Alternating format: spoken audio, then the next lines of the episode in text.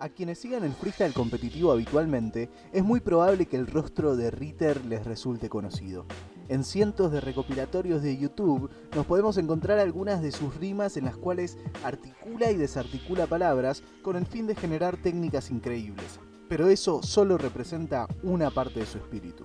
Para hablar un poco de este sentido, es importante entender que para Ritter cualquier estímulo es una excusa para encontrar un plus en las palabras que le fueron brindadas e incluso al competir contra él, un punchline de su rival puede representar la oportunidad perfecta para que Ritter reacomode totalmente el concepto y significado de cualquier palabra.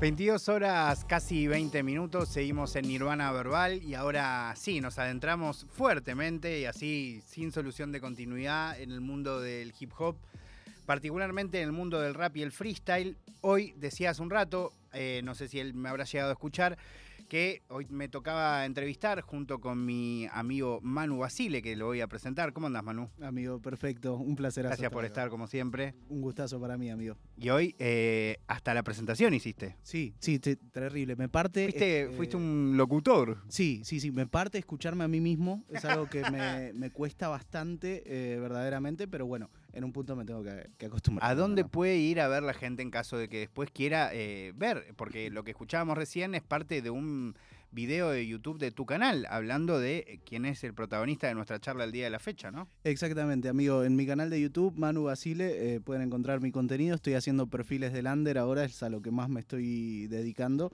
Eh, y bueno, el segundo es de la persona que está acá presente, así que un, gustazo. Ahí lo Mirá qué buen conductor que es y qué tipo con códigos que no dijo el nombre. Yo no me hubiese dado cuenta, amigo.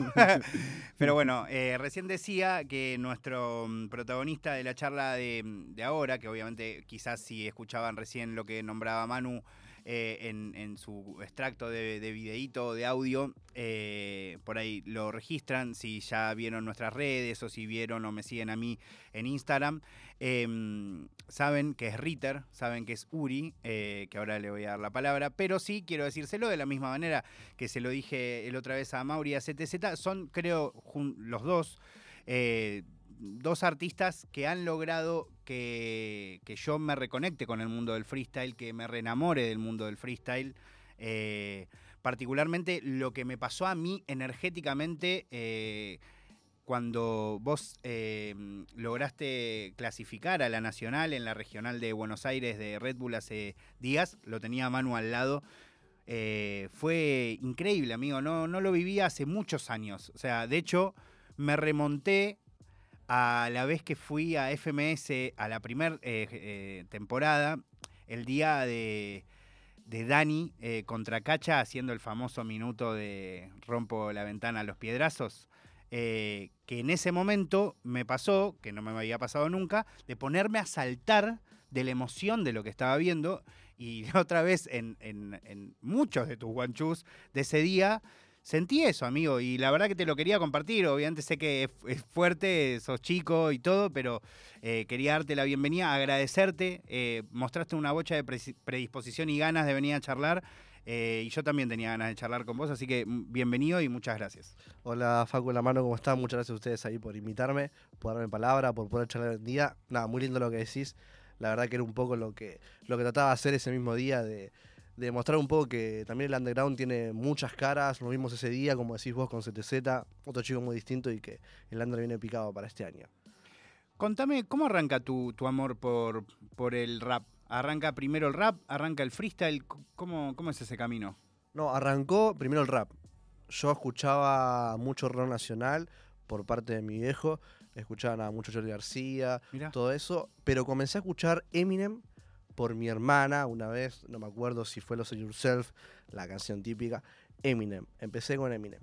Y después nada, iba escuchando tipo artistas ahí eh, random de. ¿Y eras fan de Charlie García o escuchabas como te conectaba mucho con la música? O... Y, eh, no, no, lo escuchaba bastante, escuchaba así bastante rock nacional. Sí, o sea, era como que en mi casa se escuchaba eso y yo escuchaba solamente eso, no, no, hasta los 9, 10 años escuché eso, hasta que mi hermana a los 10 años, por ahí, que por primera vez estaba escuchando el rap y me pareció una locura, y bueno, ahí fue como que empecé ahí mi camino. Si bien dejé un tiempo de escuchar eh, un poco de, rap, un año escuché, no sé, eh, a los 10 años Eminem y a los 12 me volví a encontrar. Y no, mucho tiempo después me encontré con el freestyle.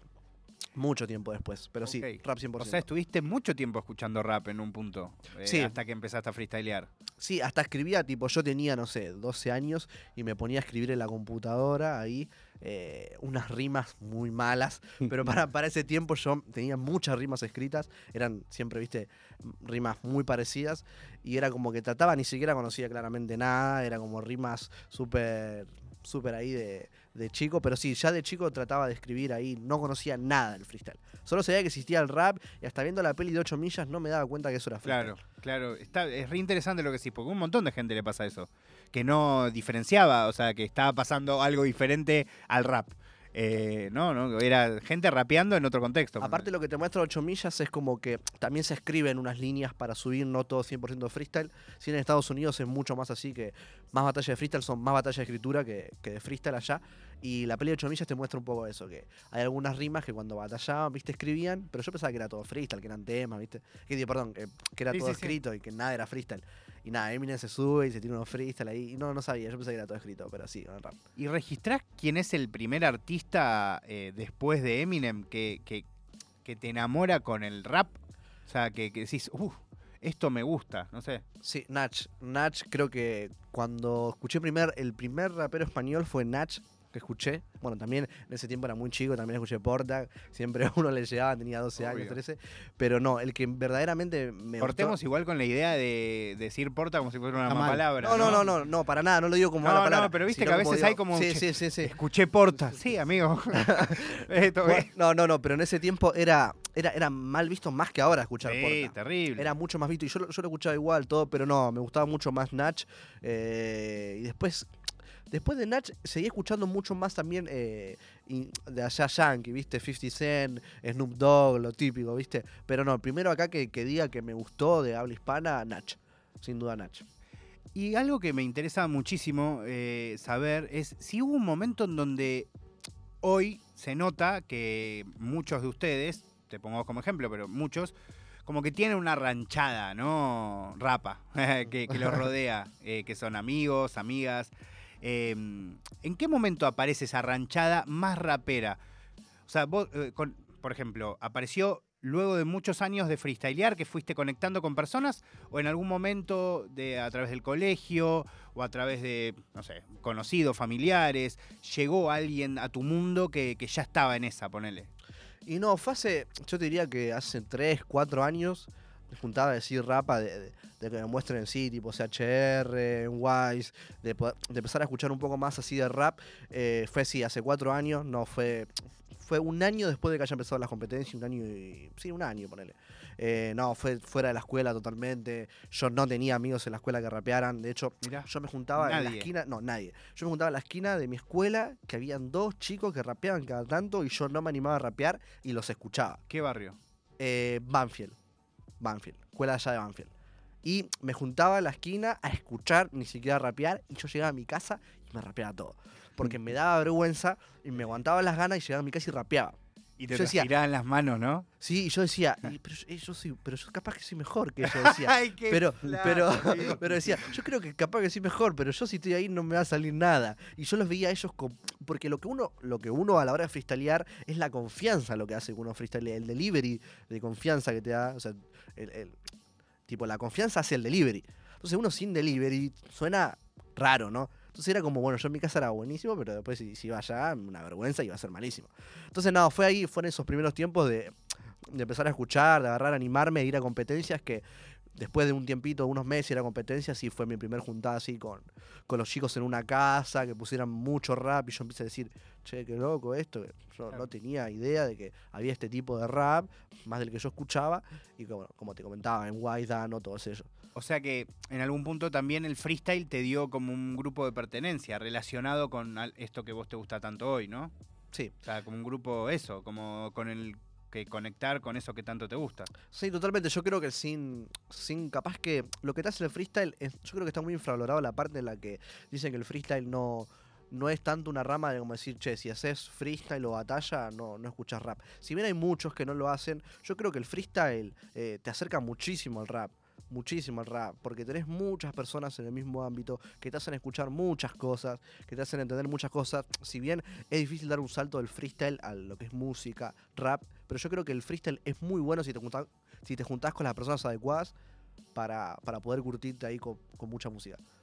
Y hoy eh, siento que, que, al menos te siento muy cómodo. Bueno, nos pasó algo, eh, Manu se va a acordar, que el día que este de la regional de Buenos Aires, eh, un momento cuando ponen tu te ponen una base de trap y, y, empezás a fluirla como un trap, no en un doble tempo, empezás a fluir como trap. Y yo le digo a Manu, qué bien que le hizo el trap al freestyle, ¿entendés? Porque antes era como base trapera o así, es doble tempo, sí o sí. Y ahora eso, la musicalidad del trap generó que haya personas como vos o como Mauri que escuchan la música, ¿entendés? Como que van jugando con la música. Es lo que hablábamos recién ahí afuera, que yo creo que el mayor error hoy en día en las batallas es creer que el trap se fluye rapeando las dos primeras y en la tercera poner una pausa para tirar la cote. ¿Me entendés? Y que la cote no sea en base al freestyle que estás haciendo. Porque si vos te pones a hacer en base al freestyle, escuchando la base y siguiendo la base, se genera solo. Yo creo que es eso. Y yo creo que eso es también a lo que hace hoy en día la batalla muy monótona, muy, muy todo eso, que es lo que está diciendo vos, fluirlo como trap, quizás no 100% como batalla. Y eso está muy bueno. Es como es escuchar música y darse cuenta de que hay muchas formas de fluirlo. Eh, justamente eso te quería preguntar porque me imagino que en, esta cuestión que decías de la relación entre el freestyle y el rap, hay una cuestión que eh, naturalmente une a las dos cosas que es hacer música, ¿no? Eh, ¿Cómo es ese proceso de escuchar música, ya sea rap, trap o cualquier género que, vos escuches, y después cómo eso se canaliza en, un minuto de freestyle o en una competencia o en lo que sea?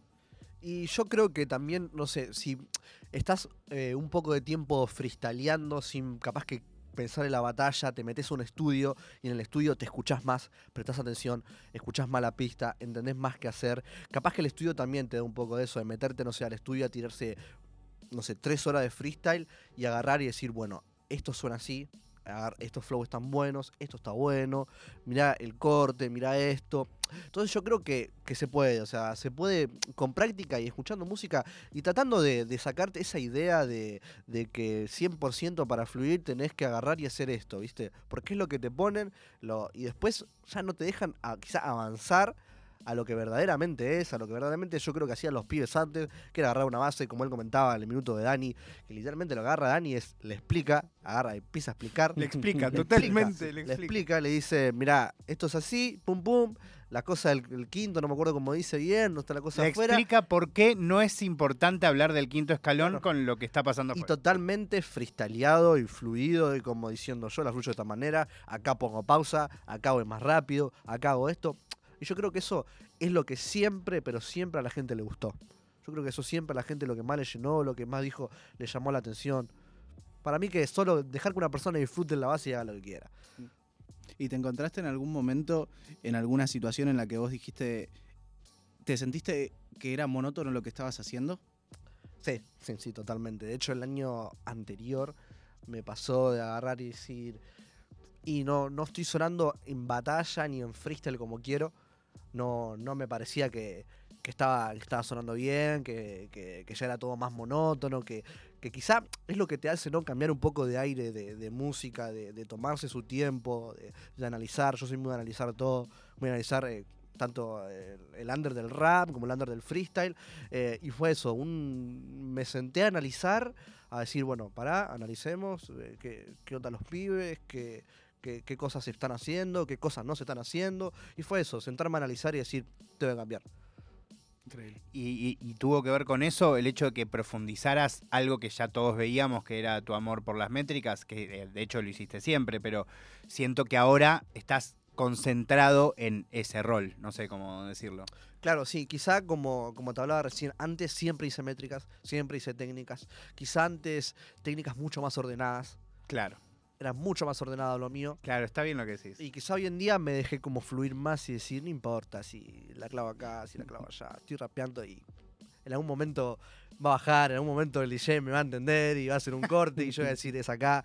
Y yo creo que eso es lo que es eh, el freestyle, ¿no? Decir, no sé cuándo, lo que va a pasar, ni cómo le voy a clavar, ni qué tanta prolijidad voy a tener, voy a rapear. Y eso es lo que me pasaba antes. Quizás antes tenía mucha prolijidad y me preocupaba más en la prolijidad que en lo que decir, en cómo hacerlo o de qué manera decirlo.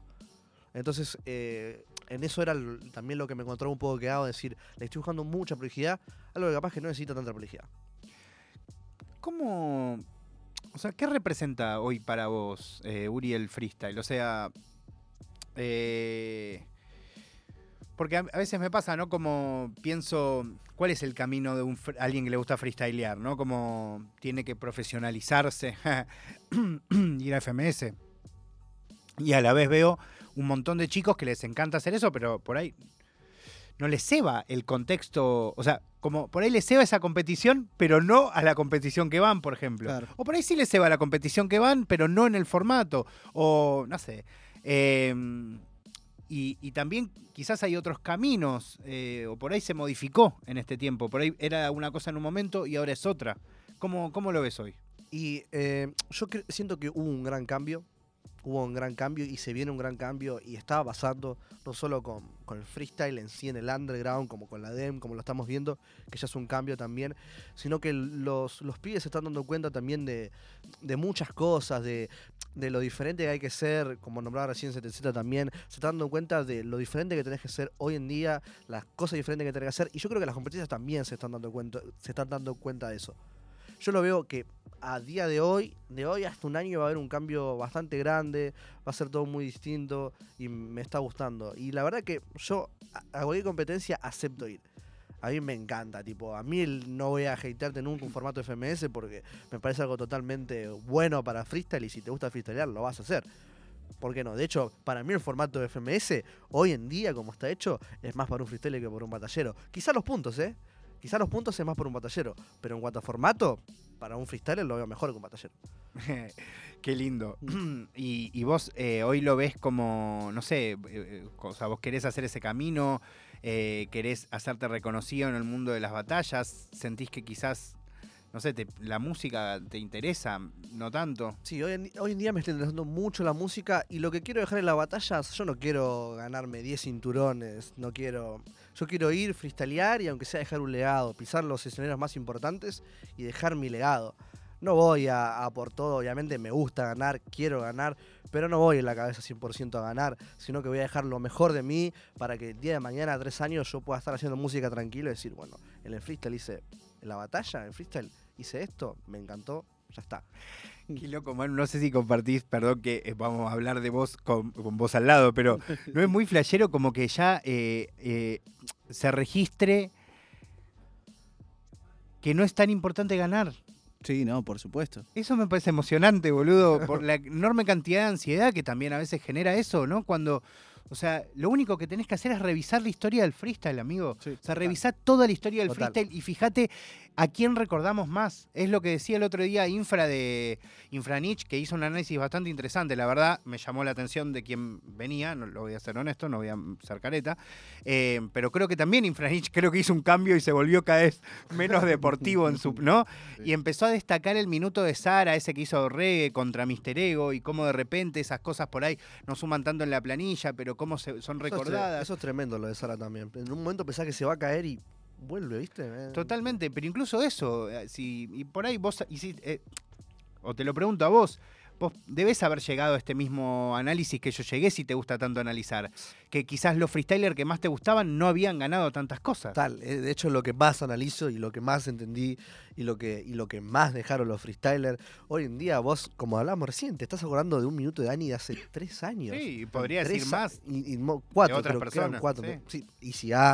Duki, uno se acuerda de Duki. Incluso a Capela, eh, Total. No sé, un montón de personas por que literal nunca ganaron una competencia. No, no, no, pero era, eran gente que, que quizá tampoco le importaba ganar, sino que le importaba plasmar y practicar lo suficiente para el día de mañana decir, listo, hago música, tengo un público que sabe que, que yo le estoy dando esto y el público que sabe que yo le estoy dando esto va a querer escuchar lo que yo hago. Porque si el freestyle le doy esto, van a esperar en temas algo bastante bueno, bastante grosso. Entonces yo creo que es el camino de, agarrar y decir, bueno, quiero ser artista, Quiero, quiero dedicarme a un poco a las batallas, al freestyle, para, porque me encanta, porque lo amo, que la gente escuche lo que hago y después dedicarse a ser artista.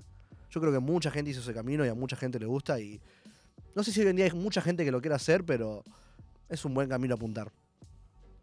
¿En qué momento de tu amor por el free y ya conectando con eso registraste la, eh, el hecho de que había muchos próceres en nuestro país eh, del mundo del freestyle? ¿no? desde la gente del quinto o antes. O sea, hubo un momento que dijiste, ah, pará, mirá, hay un Easy, después lo, lo llegaste a conocer, creo, pero eh, cuando dijiste, ah, mirá, hay un Easy, hay un, un Duki o por ahí, digo, te pasó en el mismo momento que estaba pasando, no lo sé. Y en el mismo momento, no. Quizá, o sea, sí sabía. Sí, ¿Cómo? Eras más chico, ¿no? no era más chico, era más chico, era más chico, pero en ese mismo momento fue como sí me daba cuenta, pero uno es más chico, no sabe que se va a acabar, que van a pasar otras cosas. No tenía tampoco el análisis de, hoy en día, pero, pero no, sí, hoy en día los veo como que los chicos hacían magia, que por eso les iba como decía, porque hacían totalmente magia. Y en el momento los veía como quizá no los veía de esa manera, ¿no? Los veía como, bueno, están batallando, están rapeando. Y hoy en día lo veo con un pensamiento de que estaban haciendo magia. Magia, mal, amigo. Estaban haciendo magia. Y por eso les iba así. Porque los chabones entraban. De hecho, hay una entrevista de Trueno que dice que empezó a rapear así, viéndolo a Woz, a Dani, y se dio cuenta que tenía que entrar con la mente en blanco en la FMS. Dijo, porque decía, yo cada tanto me pensaba, no sé, tal cosa para ver qué onda. Me dice, no, ¿sabes que un día los vi a ellos y dije, estos chicos están con la mente en blanco? Con la mente en blanco. Y dijo, a, partir de ahí fue el cambio de trueno de pensamiento y de pasar a, lo que estaba rapeando, porque lo de trueno fue un cambio que vos decís. Increíble. Increíble. De un año a otro, además. Entendió. Para mí lo entendió, entendió lo que tenía que hacer. Y una persona que entiende lo que, está, lo que tiene que hacer y sabe lo que quiere, es una persona muy, muy, muy importante en cuanto a, a lo que va a lograr vos tuviste una batalla, ya dijiste que el año pasado un poco tuviste ese proceso, pero hubo una batalla particularmente o un contrincante en donde hayas atravesado como ese momento, decir, ok, ya dejé de rapear eh, como le gusta a otra persona. Como... Quizá me pasó que cuando fui a México, yo era más chico, era muy chico, tenía cuando 17 años, fue hace 3 años, 17 años. Eh, y me pasaba de que volví de México y yo todo lo que había hecho en el under, de, que yo no batallaba, tampoco freestyleaba mucho, se me acopló mucho lo que es la batalla, la batalla de internacionales, de esto, y volví con ese estilo, como decía, muy pulido, muy pulido, y ya me había olvidado de lo que era rapear y solo era batallar. Era como, bueno, ahora entro a la batalla, un minuto, pa, pa, pa, y, listo. Y me pasó, como decís vos, ese año, el año pasado, que fue después de la Red Bull, después de la regional de Red Bull que yo batallé contra Mito, que no quedé, agarré y dije, si va a pasar esto, voy a hacer lo que me gusta. Si va a suceder de, loco, estoy haciendo esto, no, no quedo, no... ¿Por qué, ¿Por qué es? También tiene que ser parte, mi culpa también, no solo culpa de, de quizá Red Bull por no elegirme, también tiene que ser mi culpa, ¿no? Y fue como un cambio ahí de pensamiento, de decir, a ver, ¿cómo, cómo empecé? ¿Por qué empecé? ¿Qué hice que empecé? ¿Qué escuchaba? ¿Qué, qué hacía? Y fue como ese cambio de, otro, de un clic de decir, otra vez tengo que volver a lo mío y, y volver con la cabeza más en frío, a sentarme un poco y entender todo. Mm. Sabes que en eso que, mencionas, bueno, un poco lo, estabas diciendo, pero hay una cuestión muy, muy mental, porque ha pasado muchas compes que, recuerdo haber ido, que por ahí vos hacías una gran batalla en octavos, en cuartos, por ahí perdías en semis, y después terminaba saliendo cualquier, eh, cualquier otra persona, terminaba saliendo campeón, y me pasaba de compes que he ido con amigos que nos volvíamos diciendo, che, ¿cómo rapió el Ritter, no? Entonces también me imagino que o sea, para nosotros, nosotros nos quedábamos con eso en la mente, pero por ahí vos te quedabas como frustrado por no haber salido campeón. Digo, me parece que ese también debe haber un proceso mental en eh, quedarse más contento con que escuchen tu minuto como una canción que con levantar una copa, ¿no? Sí. Eh, ¿Cómo fue ese proceso mental para vos, amigo? Sí, bueno, yo de primer momento siempre, siempre quise, a mí me pasó en cultura, que era de ir a octavos, entrar súper freestyle y mandarme buenos minutos y después perder un cuarto, tipo, después perder. De todas maneras, yo, me iba contento dentro de todo, no me iba tan enojado, ¿eh? porque a mí me gustaba, siempre me gustó hacer más minutos que capaz que campeonar. De hecho, en Red Bull pasó de que yo clasifiqué con, con lo que quería y después dije, bueno, ya está, tipo. No, no me voy a, a, trijardear y a explotar la mente en este momento, que ya estaba más tranquilo. Bajé 10 cambios. Y sí, también fue un cambio de agarrar y decir. Eh, bueno, si gano, gano, si pierdo, pierdo, eh, voy a tratar de dar el mejor minuto. De hecho, fue pasó una BDM regional de que yo dije, hoy no quiero, hoy me importa, ahora quiero hacer el mejor minuto de la fecha. Y me pasó que batallé contra CTZ y sentí que tuvo un minutazo muy bueno y me fui re contento por no que haya perdido. Y es lo mismo que decís vos ahí. Eh, no sé si tuve siempre eso de ganar, como hablaba recién, sí quería ser prolijo y pasar y ganar, pero no sé si campeonar. Pero, pero sí, no, no. Era, era más de de quizá dar buenos minutos, perder en cuartos y sí, frustrarme un toque, pero no tanto, no tanto, no, no era de frustrarme mucho tampoco. Y también ahí en, en, esa cuestión, para hablar un poquitito de, de, lo que fue esa regional, que me parece que fue como como un día muy especial probablemente para muchos de los chicos porque eh, estabas vos, que formás parte de una generación, ¿no? Entonces, y estabas vos, estaba G5, eh, Mauri, había un montón de competidores que formaron parte de, una escuela, se podría decir, y también sería flashero ver cómo lo vemos en varios años, pero ¿qué representó para vos esa regional de, de Buenos Aires y cómo la viviste, amigo? Uf, ¿cómo la viví? Eso ni yo sé cómo la viví, porque si te digo, no tengo recuerdos de. Tengo recuerdos de estar abajo Estricto, ¿cómo lo vas a haber vivido? La vi muy estricto del punto de decir, bueno, hoy el que me toque voy a tener que rapearle muchísimo. Y en cuanto a los chicos, yo me junté con los chicos el día anterior de la Red Bull con 7 y G5 en la casa, que para muchos está muy mal hacer eso porque es como... Eh, son tus rivales. Son mis rivales. Pero nos escuchamos y estuvimos desde, que llegamos hasta las 5 de la mañana escuchando rap, escuchando batallas muy under, que te digo. Y, y fue como toda esa energía desde el día anterior, acumulada. Energía de decir que todos los chicos queríamos ir a hacer algo, algo que nos represente. Era mucha energía la que sentíamos. Yo llegué al lugar y sentía mucha energía. Yo sentía que decía, bueno, yo este, hoy voy a hacer algo bueno. Hoy si no clasifico hago algo bueno. Y fue como eso, ver a todos los chicos rapeando. Yo lo, eh, lo tenía al G5 rapeando increíble, a Jesse Pungas también, que rapeó increíble, Mito, todos. Lo escuchaba y era mucha energía concentrada de todos los chicos. Como que todos íbamos a hacer cada uno nuestra cosa y lo que teníamos pensado. Como que nadie fue al azar y dijo, bueno, hoy voy, si gano, gano, pierdo, pierdo. Entonces había mucha energía en el lugar. Y bueno, eh, yo estaba ahí con una energía muy estricta, como estaba diciendo, y era como el, el, papel que quería dar, pero sí, se vio hermoso. Para mí, un recuerdo de las mejores competencias. Ahora, vayamos eh, momento por momento. Eh, te elige eh, Barba, ¿no? Barba o sea, Te elige Barba. ¿Pensaste algo ahí o...? Porque yo sentí que no te importaba mucho contra quién ibas. No, no me importaba nada. O sea, me podía haber elegido cualquiera que no me importaba. Yo ya, o sea, yo ya sabía lo que quería hacer, como dije recién. Y fue como me eligió Barba y dije, Justo barba, Meli. Claro. Justo ahora que yo iba totalmente con un momento súper ahí de, rapear y, él era como todo lo contrario en ese caso, ¿no? En ese caso de que él era mucho más batallero que yo. Y él venía de dar buenos papeles, venía de estar en una red nacional, de clasificar bien. Y yo dije, bueno, él me eligió muy confiado, pero él no sabe que yo estoy más confiado. Y fue como, como eso, ¿viste? De estar callado y no decir nada no decir nada, pero yo por dentro estaba muy confiado. fue muy divertido, fue muy divertido, la verdad. Pero en el momento no lo vi divertido, lo vi muy, muy ahí, con mucha energía, pero, pero fue divertido. Y un saludo para el Barba, que, que tremendo. El otro día la partida en Cultura Rap, tremendo el Barba también, igual. Y una vez que pasas eh, esa primera instancia, como que, ¿qué onda? ¿Te, acordás de algo? O sea, empezaste... por ejemplo, eh, estás en esa situación, pasás de instancia y vos, ok, yo entiendo que vos vas con la energía y la mentalidad de eh, disfrutar, de hacer un buen papel, pero a la vez de repente estás pasando. Mm.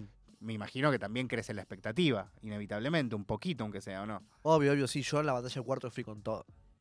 Fui con todo. Aparte, yo era el último y sabía los formatos. Era el último y ya veía los formatos y yo sabía que era trap. El que en cuartos era trap. Mirá, yo sabía que en cuartos era trap. Entonces yo dije, y dije, voy a hacer algo en trap, voy a, no, no, voy, a, tirar freestyle en trap.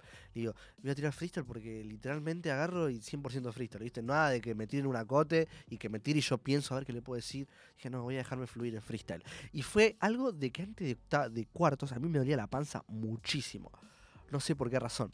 Muchísimo. Yo digo, listo, es subirme al escenario y me duele muchísimo y tengo que bajarme o se me pasa. Y fue subirme y que se me, se me pasó. Y ahí me di cuenta y dije, listo, ya está. Y entré con nervios. todo. Entré, Te diste cuenta que eran nervios. No sé qué era, te juro que no sé qué era. Y entré y me sentí muy cómodo. Yo, yo suelo estar muy, muy ahí ansioso antes de entrar y cuando entro me siento muy suelto.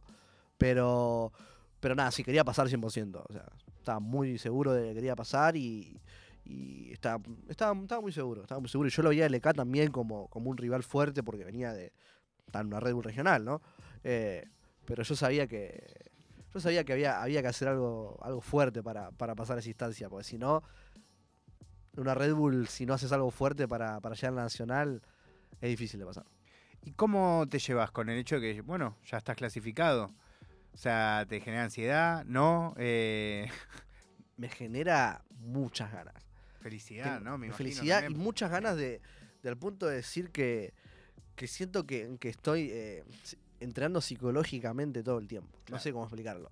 Pero cada competencia que pasa, cada compe que voy, es como una sumatoria de, de- de- de conocimiento y de experiencia que, que la quiero plasmar allá, en la nacional. Tengo muchas ganas de hacer algo distinto en la nacional, distinto hasta lo que hice en la regional, más dificultad, más estricto, eh, más con público, a ver cómo va a ser y, y lo espero con muchas ganas, la verdad. Qué loco. Manu. Eh, ¿Pensás que, digo, porque para muchos competidores, incluso, bueno, CTZ la, la otra vez que vino acá lo, lo decía, como que Red Bull es algo especial y tiene, tiene como una, una ambición especial. ¿Sentís que una vez, bueno, por supuesto falta tiempo, ¿no? Y demás, pero que estés cerca de la fecha, ¿en esa ocasión sí vas a tener ganas de ganar? Uf, una pregunta difícil. Eso no me lo planteé todavía. Te me, plan- amigo, me planteé quizá el punto de decir, che, puedo llegar a ganar, pero no, no estoy pensando en, en campeonar. Pero creo que eso es lo, lo bueno de no pensar en campeonar, es lo que te lleva a, a pasar distancia. Porque uno pensar en campeonar se olvida de octavos, de cuartos y de semi.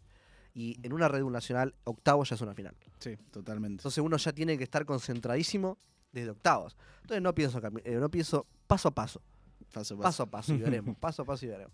Y amigo, previo a lo que a lo que es la compe, ¿tenés alguna alguna cuestión de ritual tipo escuchar música, eh, limpiar la mente de, de alguna manera? ¿Hay, hay alguna cuestión en lo que es la previa? Porque a veces se viven como momentos de, mu- de mucha tensión y cada, cada competidor como que agarra un, un estilo diferente y una actitud diferente respecto a esa. a Claro, esa- ah, eh, yo suelo sí, escuchar mucha música y el día anterior más que nada estar escuchando mucha música, rapear mucho. Antes solía escuchar mucho Jaloner antes de entrar a batallar.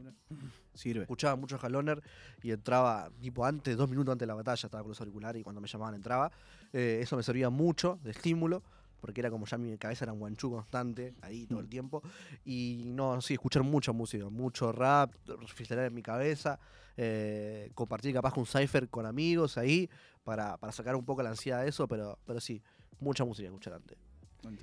Quiero tu. Eh, que me nombres a tus. Te iba a decir un top 5, pero nombrame todos los que quieras. Mira, soy tan fan de los metriqueros que querés nombrarme 25, te escucho. O sea, quiero que me digas tus metriqueros preferidos argentinos. Argentinos. Uf. La última Argentinos. condición como que sí. No, no, Eh. mentira. Agregá si querés de otros lados, pero me gusta que focalices en los argentinos. Bueno, eh, me gusta mucho Mir Nicolás lo que hace. Increíble. Mir Nicolás me gusta mucho lo que hace. Tipo, yo creo que apareció en un momento de la escena que, ese tipo de rap estaba siendo explosivo. Y, lo supo tanto él como Aaron, como todos los pibes de la Golden, que también la rompen. Pero si bien Mir Nicolás es de lo que más escucho así de, de guanchuda acá. Y bueno, en su tiempo me gustaba mucho también Acru.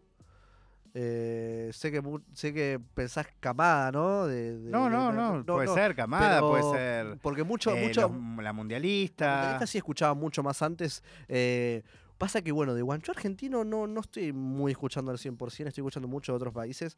eh, pero Incluso sí, siento que por ahí Kelo solo, ¿no? Hizo mucho más. Eh, Sí, Kelo- en, en que- Leal, Kelo- ponele.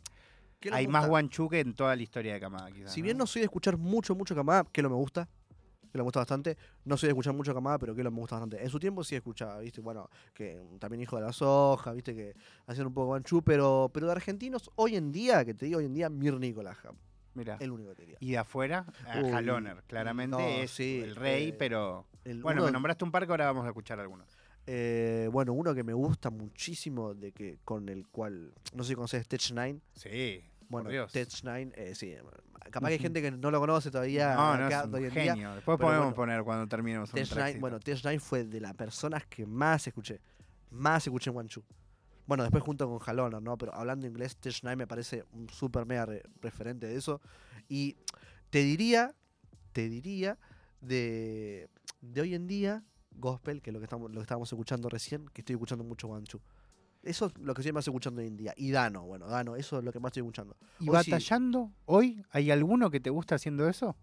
eh, es cierto no hay muchos que lo hacen, ¿no? hay Pero muchos que lo hacen. Eh, Bennett mí, ya no batalla tanto. Si te puedo decir uno de Lander, si me permitís. Sí, obvio, el que vos quieras. Abel. Me parece Sí. que Abel. El otro día estuvimos viendo batallas de él. Una persona. Bueno, de hecho ustedes tuvieron una hermosa piso verla él, Sí, es verdad. ¿no? Un Ah, enfrentamiento el- entre el Loma dos. Sander. El Sí, Loma Sander. Sí, fue- Increíble, fue, amigo. fue medio. No, fue, A, a mí no me gustó mucho porque fue medio. Yo estaba como tratando de boludeando así, pero no. yo la A pasé ver- bárbaro. A- Abel me parece tremendo. De hecho, fue una, una de las personas que también me hizo ahí un clic en la cabeza. De, che, mira lo que está haciendo este pibe. Está muy Mirá. bueno. macho. Está haciendo sonante, que no se hace mucho. Pum, pum. Me decía, che, está bueno lo que hace. Y me parece que él eh, hoy en día, es, para mí, es un chabón que es muy bueno y a futuro le veo mucho potencial. De, de técnicas estoy escuchando eso, de, de, de acá, de, de Argentina, el Abel. Bueno, después hay muchos más también que de Lander que no son conocidos, que también escucho, pero pasa que no hay muchos técnicos en el mainstream hoy en día. No, no, total. De hecho, creo que nadie. ¿O quién? A ver, no, eh, no, no, es que realmente hay muy pocos. Mainstream, o sea, mainstream. Papo, la verdad. Bueno, Papo, sí. Es Bueno, Papo único, sí. Bueno, pasa que Papo es como que ya lo tengo asociado, como que todo el mundo sabe que Papo ya es buenísimo en, en lo que hace, entonces trato de todo lo nombro porque sí, ya- pero también es cierto que cada vez lo hace menos. No es que no es que cada vez hace menos Guanchu, pero cada vez es menos su Su no fuerte. sé, claro. Su fuerte. Bueno, Creo que también- por ahí, creo que también avanza, las solamente técnicas avanzan, avanzan y uno tiene que avanzar, viste, con las técnicas. Entonces yo creo que es eso, capaz que, que Papo ya se concentra en otra cosa y quizás no se concentra en practicar. Si bien alguien que me gustaba mucho, mucho, el clan del 2020, ¿puede ser? Bueno, El que sí. arrancó en FMS. Sí, sí, sí. que ese clan, ese estilo de Sí, clan sí, sí, es el sí. que tiene el, clan eh, de pandemia. el clan de pandemia Sí. me encantó, súper rapero, súper ahí, unas técnicas muy de freestyle. Entonces, tendría que haber seguido con ese estilo y evolucionado un poco más y hubiera sido el, el competidor legend ahí. Amigo, de la mano la, la pregunta que te hizo Facu recién, porque eh, yo sé que eh, vos sos muy bueno en lo que haces, pero también trabajás eh, mucho en lo que no haces tanto. Y me gustaría saber qué artistas eh, escuchás que hagan algo completamente distinto al- a lo tuyo y que quizás todavía no probaste y en algún momento puede que sí. Y bueno, estoy escuchando mucho Kanye West, eh, Don Toliver. Son artistas tipo Don Toliver, es un artista completamente a lo que hago yo, es nada que ver. Entonces, nada, sí, mucho trap, mu- estoy escuchando mucho trap también. eh, entonces, eso lo que hace de que yo no hacía antes, no te digo, hace unos meses yo en trap, era otra cosa totalmente distinta. Y bueno, empecé a escuchar un poco más eso, que es totalmente contraproducente a lo que hacía. Y fue de ahí que, que me nutrí un poco más. Y bueno, hoy en, tampoco escucho mucho hiperpop, escuché algo de hiperpop también, si bien no me gusta mucho. Pero, pero no, sí te diría que Kanye West es una persona que estoy escuchando bastante que, que es distinto a lo que. Y escuchás mucha música en inglés, ¿no? La, la mayoría de la música que escuchás es en inglés. ¿O- Sí, sí, o sea, sí. Tipo, empecé hace poco, ¿viste? Tipo, Mi Punisher, ODB, Butan. Empecé a escuchar muy seguido eso. Eh, de hecho, hay uno que, ah, no me sale el nombre, que dice Goon, no es Machine Gun Kelly. Pero ah, se llama algo de Goon, no me acuerdo que lo estuve escuchando, está muy bueno. eh, que hace tipo, es como, tipo, no sé cómo explicarte. Algo, el, un M-Wise eh, de, de, de allá, ¿me entendés? Y sí, está- estoy escuchando un- bastante más de eso. Uy, ahora quiero, me voy a poner a pensar, A estoy el pensando quién, Después quién te- con ahora, ahora cuando, cuando termine lo No busco, una. lo busco en mi historial y no, no, una no es, una no, es que además es otro. más trapa. Eh, una tremendo, muy trapa, tremendo, pero no, no. Eh, bueno, estoy rapeando mucho en beat de una, de hecho son los beats que, Altos más, beats. que más me gustan, sí. Pero después te lo, cuando termine esto te, te lo busco Por el Dios, y te lo paso. por Dios. Está tremendo. Eh, y- no, no, igual ahora voy a compartir una canción, así que mientras si querés lo puedes buscar y Dale. porque yo quiero sacarme la duda. además. Dale, dale, dale. Algo que me flasha, eh, Pablo, en un, en un segundito, compañero, vamos a compartir una canción de las que eligió eh, Uri, eh, Ritter, con el que estamos hablando acá en Nirvana Verbal, junto con Manu. En un ratito viene la columna de Flor Viva. Eh, es que elegiste una canción que en el 2017, cuando todo estaba en ebullición, cuando todos los pibes, Easy, Duco, bueno, Dani, todos, Tego, todos estaban en ese, en ese momento, esta Eh. canción de Dano, que justo esta que elegiste, era como el Sí. tema de esa época. El tema. De Y esa época. Era un Dano cambiando a trap Exacto. que, había muchos que no la probaban. y- Pero era Dano pasando trap con barras tremendas. Era increíble. Era increíble. Sí, para mí es un tema que marca mucho y por eso también lo, lo quise elegir. Qué bueno. Bueno, eh, Velagio es el tema que vamos a eh, escuchar, que está justo abajo de tu enemigos. Eh, presentalo vos. ¿Querés? Bueno, con ustedes un tema que cambió la era del trap. Dano Bellagio. Yeah, yeah, yeah,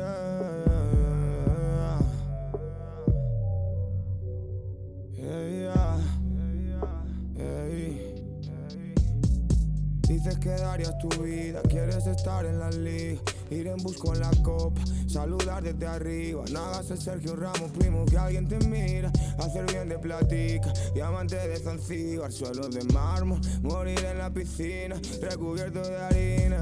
Yeah. Dices que darías tu vida, quieres estar en la liga, ir en bus con la copa, saludar desde arriba. No hagas el Sergio Ramos, primo, que alguien te mira, hacer bien de platica, diamante de Zanzíbar, suelo de mármol, morir en la piscina, recubierto de harina. Yeah. Yeah, yeah, yeah.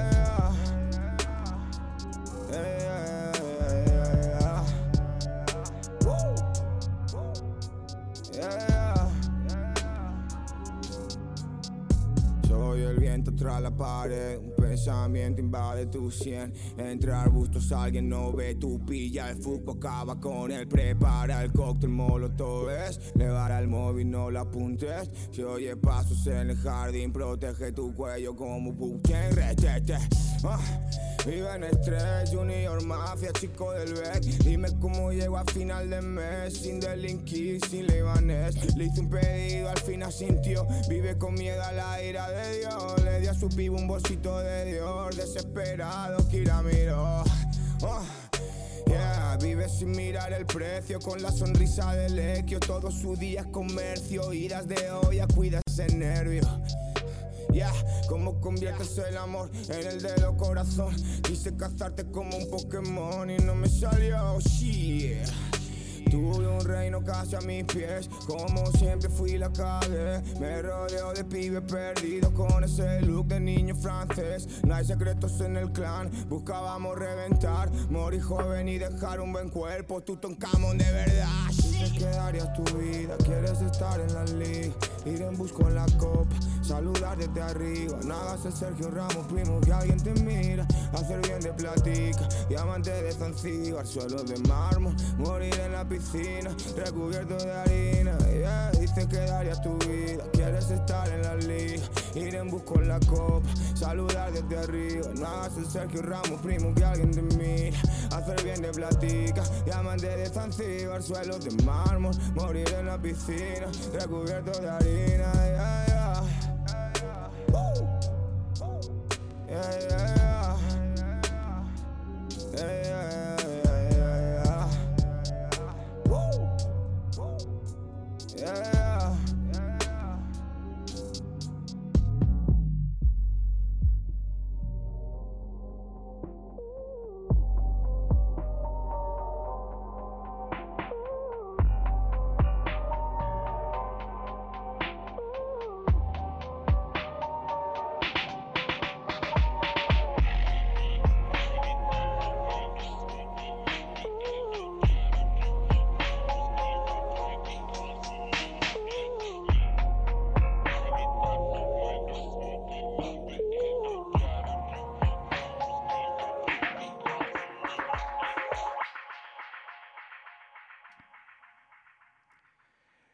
...23 horas, seguimos en Nirvana Verbal, ahí estábamos escuchando Velagio y estamos cerrando eh, la, la charla con, con Uri, con Ritter, eh, pero bueno, antes de, terminar, eh, quiero preguntarte un poco, por ejemplo, no sé, ¿Cuál es tu idea ahora? ¿Vos querés seguir compitiendo? O sea, en esta hora vas a seguir preparándote. ¿Va a haber un momento en donde digas, mmm, freno un poquitito porque ya se vienen las compes grandes? ¿O le vas a, tipo, vas a estar en una plaza hasta 15 minutos antes de la Red Bull? ya lo veo como literalmente. Es que quizás sí, sí, sí, sí. Seguramente. Y capaz que en una plaza que, que, que Tipo cerca. literalmente cerca de mi casa, que diga los pibes a tirar freestyle. Sí, sí, sí, totalmente. Yo creo que eso es más, te, te da más nivel que agarrar y estar capaz que cerrado. Igual también está bueno quizá eh, estar una semanita sin competir ante la Red Bull, tirando mucho freestyle, también sirve, pero sirve competir. Yo lo veo de las dos maneras. Según lo que vos quieras, si vos querés ir al día anterior a practicarte a una plaza, está perfecto. Está recontra, perfecto. Y si querés quedarte una semana, dos semanas encerrado, también está perfecto. ¿Te interesan las líneas escritas? Justo que el lunes eh, se sabe que, que se, se vuelve el mundo de las líneas escritas en Argentina con la Liga Basoca. De hecho, eh, no sé, ha- hay cruces en donde están involucrados personas que son mucho más del under o representan mucho más al under, Barba, Acusa, Cusa, incluso Larrix, aunque hoy está en FMS, que, que otras personas. ¿no? Claro, igual- claro, o sea, totalmente. Yo creo que todo aquel, por más freestyler conocido que sea, eh, si es su primera escrita, es nuevo. Porque es totalmente diferente el lápiz a la escritura al freestyle. Vos podés ser muy buen freestyler, pero podés ser muy mal escritor también. Y eso es algo que, que se pasa seguido. Así que me parece perfecto que entren nueva gente a, a escrituras en una liga así, porque pueden demostrar que además de ser buenos freestylers, también son buenos escritores. Y eso está muy bueno. Y me gustaría en algún momento, no en este momento, en este momento no me gustaría sentarme a escribir unas líneas eh, para batalla. Siento que eh, me gustaría más estar batallando en freestyle y si quiero una escribir más para temas, más que para batallas, pero quizá en algún momento en que diga, eh, ¿Y tengo consumirlo? ¿Te interesa o no? sí, sí, sí, me gusta. Sí. Me gusta, me gusta, me gusta. Me gusta, me gusta mucho porque podés ver la otra faceta del artista, ¿no? Más como en, en esta, en, eh, en esta competencia que mucho. Me gusta mucho ver la faceta de escritura de, de una persona porque te das cuenta lo que escucha y lo que quiere hacer. Entonces, me gusta, me gusta mucho. De hecho, antes miraba mucho, me, me gustaba mucho Prof. eh, me parecía tremendo. Es un crack, amigo. Es un crack. De hecho, yo me vi toda. No sé si viste una competencia en México que batallan Asesino, Kaiser, Papo RC, eh, Jack Adrenalina, Sony. Sí, bueno, en su sí, tiempo sí, la vi toda entera de 2016. 2016. No, Veía tam- Línea, Línea 16. 16, no sé qué será 2015. 2015, 2015, claro. 2015. que después también vi una de Asesino contra. Bueno, veía mucho de esos, tipo de esas, sí, yo en freestylers, un momento cosas. la veía toda Yo también la- enfermita. las veía todas Ujú. Blom versus Asesino, tremenda también. Sí, sí, me. me Bueno, me está la joneando. Sonic versus Jack Adrenalina, es increíble. Uh, esa está tremenda. También la de Marquito el Jala contra. No me sale el nombre ahora. Contra eh, Sony acá o el, la que tuvo la allá. internacional contra Prof. Contra Puff, exactamente. Eh, La verdad, dio un gran nivel y un Marquitos. gran nivel, muy difícil estar en otro lado y competir contra ese chabón. En un momento donde además no tenía el nivel de repercusión que tiene hoy, ¿no? pero no. O la- eh, tenía otro trabajo y tuvo que También parar. la, la entre comillas batalla Follones versus Papo ahí escrita eso también. Si hubiera sido real. el otro día Si él hubiera, si hubiera, si, aparte, hay una barra que es tremenda que le dice, ¿cómo es que le dice? El pollón le dice, en mi barrio, si, si, si rapeas insultando, te parten la cara, no sé qué, algo así, pero tremendo. Si hubiera sido una escrita posta a posta de parte de los follones, hubiera sido tremendo. Sí, sí, siento como que no, no, como intentó meterse en el baile y dijo, no, no, Ya fue, no, no puede". ya fue, estoy parado. Eh, estaban otras follones, pero sí, sí, me gustan las escritas, me gusta. Y las vería, la- las voy a ver, las voy a ver. Y una pregunta, eh, quiero también dejar a Manu que haga una pregunta antes de cerrar, pero quiero preguntarte específicamente por alguien, que de hecho tiene que ver con la manera en la que vamos a cerrar nuestra charla, que es una canción de él, de hecho. ¿Qué onda ICA en tu vida particularmente? Pero veo, o al menos siento, que está rodeándolos algunos de ustedes, justo llamativamente, a las personas que al menos más me, me- me- no sé, me, Claro. me atrapan o me, emocionan del mundo del freestyle. La- Lo pienso en Mauri, en Facu HDR, en vos, pero sé que hay más. Em, ¿qué, qué representa? O, o qué representó él en un momento y una vez que lo conocieron cambió? No sé, fue el- fue debe haber sido loco eh, estar mano a mano con él, verlo rapear, ¿no? Mira, mira, yo eh, hoy en día hay muchos artistas grandes que están escuchando batallas que, que la gente no, no sabe, pero están mucho y mucha gente grosa, no solo de, de artistas, sino de todo, que está viendo mucho freestyle y están consumiendo a los pies de ahora, del under, de, de tanto. No, no sé si ICA tanto, porque es mucho más de. de De hacer freestyle. De, hacer freestyle y no le, no le gusta mucho la batalla. De hecho, él va muy en contra de, de todo. pasa que él también dejó de ver batallas en un momento que las batallas eran full formato y todo eso, y a él le gusta otra cosa, ¿me entendés? Eh, pero si bien eh, hay muchos artistas de, acá de Argentina, tanto el Duco como, como muchos otros que, están viendo mucho, mucho la escena del freestyle y les, está representando lo que están haciendo los pibes. De hecho, la otra vez el Duco habló sobre perros de calle en, un, no sé si en una entrevista o así. Eh, y nada, hay mucha gente otra que tampoco lo, voy a tirar a la cancha. No, que, tranqui, no tenés por qué. No, es la idea de sacar nombre de nada. Claro, pero no, hay mucha otra gente que, que, están poniendo el ojo en freestylers a punto de, de, creer que estén con ellos, de escucharlo. De... Ya, pero ya, ya vos, ranchar con ellos, ¿no te generó algo personalmente? Digo, no, a nivel energético, a nivel inspiracional, a nivel.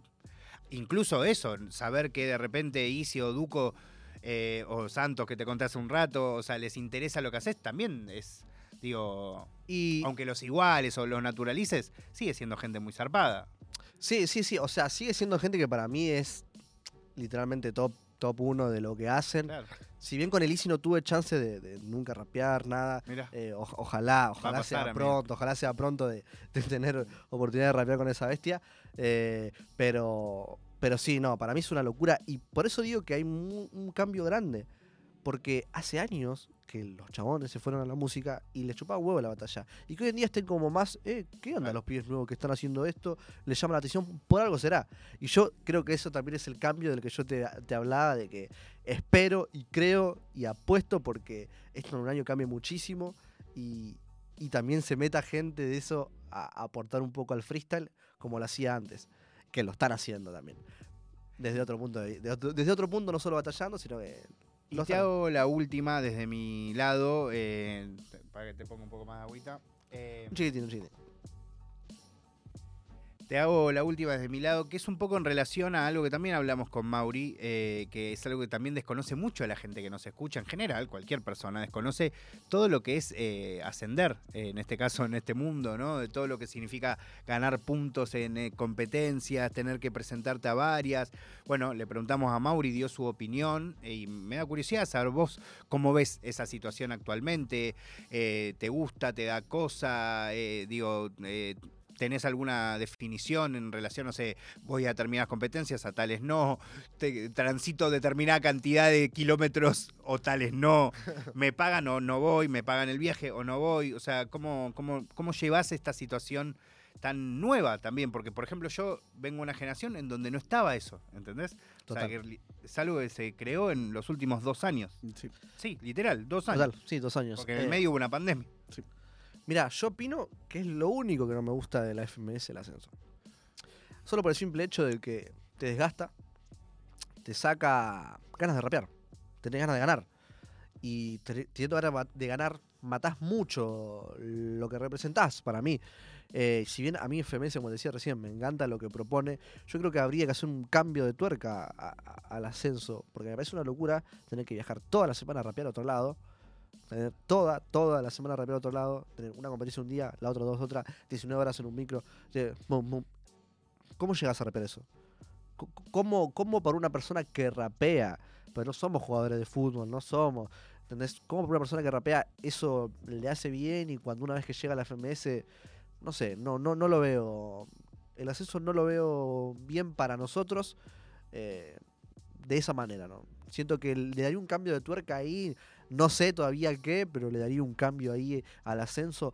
Para, no solo para la psicología de nosotros, las ganas, el cuerpo, todo. Bueno, algo que contaba Mauri es que yo la verdad no tenía la menor idea que no es igual el ascenso acá que en otros lados, que la manera, la cantidad de competencias, la manera en la que se distribuyen los puntos no es lo mismo que por que hay otros países en donde los eh, freestylers están expuestos quizás a menos cantidad de competencias o a menos cantidad de trayectos. No solo eso, sino que ganan plata.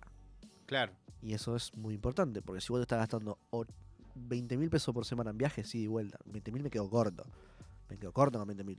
Eh, nadie, te, nadie te ayuda. O capaz que te ayuda alguien, o te sponsorea a alguien, o encontrás una persona que te diga, che, yo te pago el ascenso, o no, acá para allá. Pero allá en España vos tenés competencias por, no sé, mil euros. Y vos con eso ya te garpas los viajes. O tenés gente que literalmente te paga, ya también paga más las competencias por llevarte, ¿entendés? Acá no hay eso tampoco. Acá no te van a dar un pasaje regalado. Capaz que sí, pero no todos tienen la misma suerte. Hay que poner mucho su bolsillo. Y eso también lo veo de que para Argentina, como está, no solo la economía, sino que todo, es muy difícil. Es muy difícil también de tu bolsillo. Y en otros países es mucho más fácil, porque no solo que hay menos competencia con menos, con, menos puntos, que no tenés que sumar. Hoy en día hay gente que tiene 150.000 puntos, ¿me entendés? O sea que se fue a 10.000 competencias de sumar, gastó banda de plata, y después al llegar allá, tampoco es que la ves toda, ¿me entendés? Entonces es como, no sé, ese también lo que yo te decía, de que no, no me parecía el ascenso para nada. Bueno, me gusta mucho la FMS, no el ascenso. Bueno, yo la, última pregunta que, te quiero hacer es una, cuestión simplemente de, curiosidad y, e incluso diría ganas. Es eh, ¿Cuándo te imaginas sacando música? ¿A partir de cuándo aproximadamente? Y mira, si te digo, quiero este año dedicarle mucho al freestyle y a la música sin sacar. De hecho, hace poco estuve ahí en el estudio, estuve eh, probando sonidos, no grabando temas, probando sonidos. O sea, tengo un temita y una maqueta hecha de, de que hice la otra vez, pero probando sonidos. Así que quizá a principio de año o a fin de año algo, algo quiera sacar. Eh, cuando termine ya todo lo que es, eh, ya todas las nacionales que tenga y las cosas que tenga para, para hacer, me voy a ocupar mucho a la música sin dejar de lado el freestyle también. Perfecto, bien. Bueno, Uri, te agradezco un montón la, la charla. me quedan infinidad de preguntas por hacerte. Seguramente retomaremos, hablaremos un poco más, profundizaremos un poco más. Eh, rapearemos, ¿por qué no? Eh, pero hoy sobre todo quería que, eso, que podamos hablar y conocerte un poco. Eh, la verdad que lo disfruté un montón. Así que muchas gracias por haber venido. No, muchas gracias a ustedes, la verdad, y me, encantó, la verdad que acepté, porque yo te conocía a vos, te escuchaba, he visto muchas entrevistas que has tenido con, con gente grosa y cómo han hablado, también a Manu, lo conozco, he tenido una entrevista con Manu, y nada, un placer estar acá, un placer, me sentí muy cómodo, las preguntas eran justamente las cosas que tenía ganas de hablar, que tenía ganas de decir. Así que nada, esperemos que sea pronto que nos veamos, no sé si después de Red o lo que sea, pero hay que hablar más seguido. Eh. Nos vamos a hablar más seguido. Quiero que presentes la canción, presenta Alma y así te despedís y nos eh, seguiremos, nosotros seguimos hasta las 12 y con Ritter en algún, en algún otro momento, pero más pronto eh, que, que tarde, me parece. Bueno, para cerrar esto, la charla, tenemos al jefe del trap, que no voy a decir ni siquiera, ni él, solo decía el nombre del tema para la persona que lo quiera escuchar. Con ustedes, Alma.